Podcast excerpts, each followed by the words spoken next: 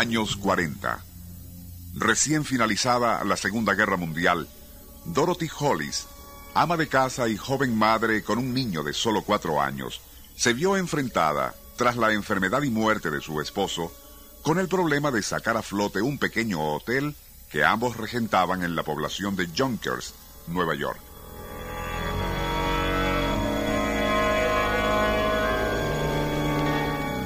Pero a los crecientes gastos, escasa clientela y deudas acumuladas, se sumó una hipoteca de la cual Dorothy nada sabía y que estaba a punto de vencer. Al borde de la desesperación, la joven viuda se dio cuenta de que iba a tener que clausurar el hotel, quedando en la ruina. Poco imaginaba que su finado esposo le brindaría ayuda desde el más allá.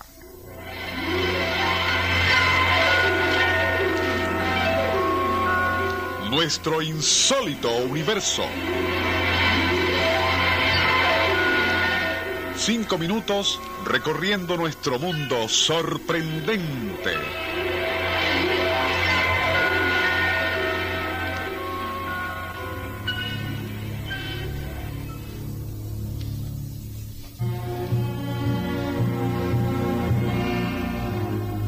Como a los tres meses de haber fallecido el marido de Dorothy Hollis, uno de los empleados que aún permanecían en el hotel le mostró algo bastante curioso.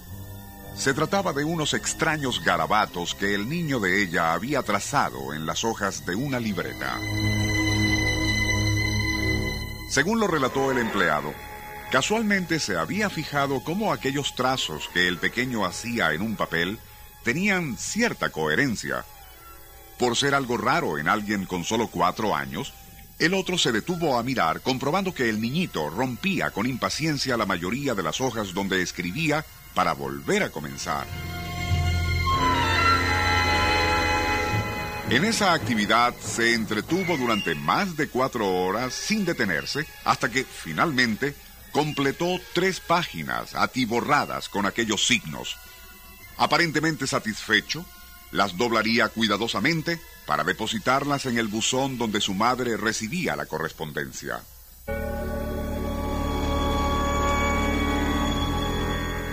Intrigado por aquel comportamiento del nené, el empleado abrió el buzón para sacar las hojas y examinarlas.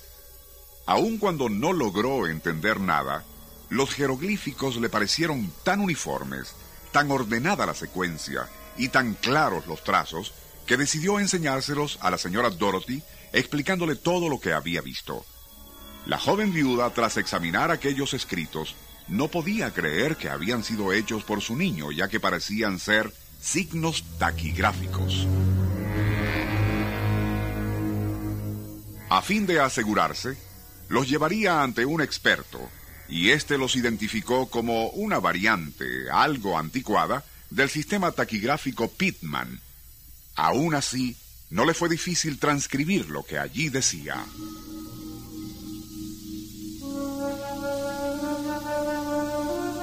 Para asombro de todos, se trataba de un mensaje, claro y preciso, en el cual el difunto Bob Hollis, esposo de Dorothy, informaba a esta que en una caja de seguridad de cierto banco en Nueva York tenía documentos importantes, dinero en efectivo y bonos negociables.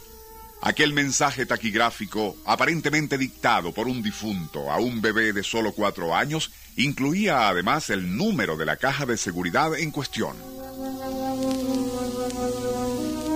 Aún incrédula, Dorothy se comunicaría con el banco, comprobando que todo era cierto, y sería gracias al dinero y bonos negociables como pudo cancelar la hipoteca vencida, pagar otras deudas y realizar mejoras en el hotel.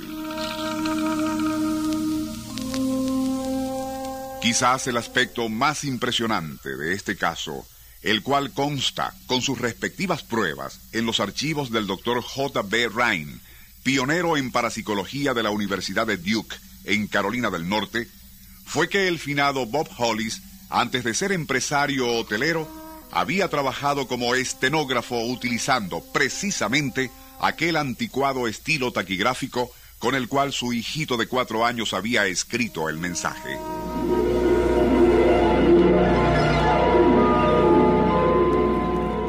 Nuestro insólito universo. Email insólitouniverso.hotmail.com Autor y productor Rafael Silva. Operador técnico José Ergueta y Francisco Enrique Mijares. Les narró Porfirio Torres.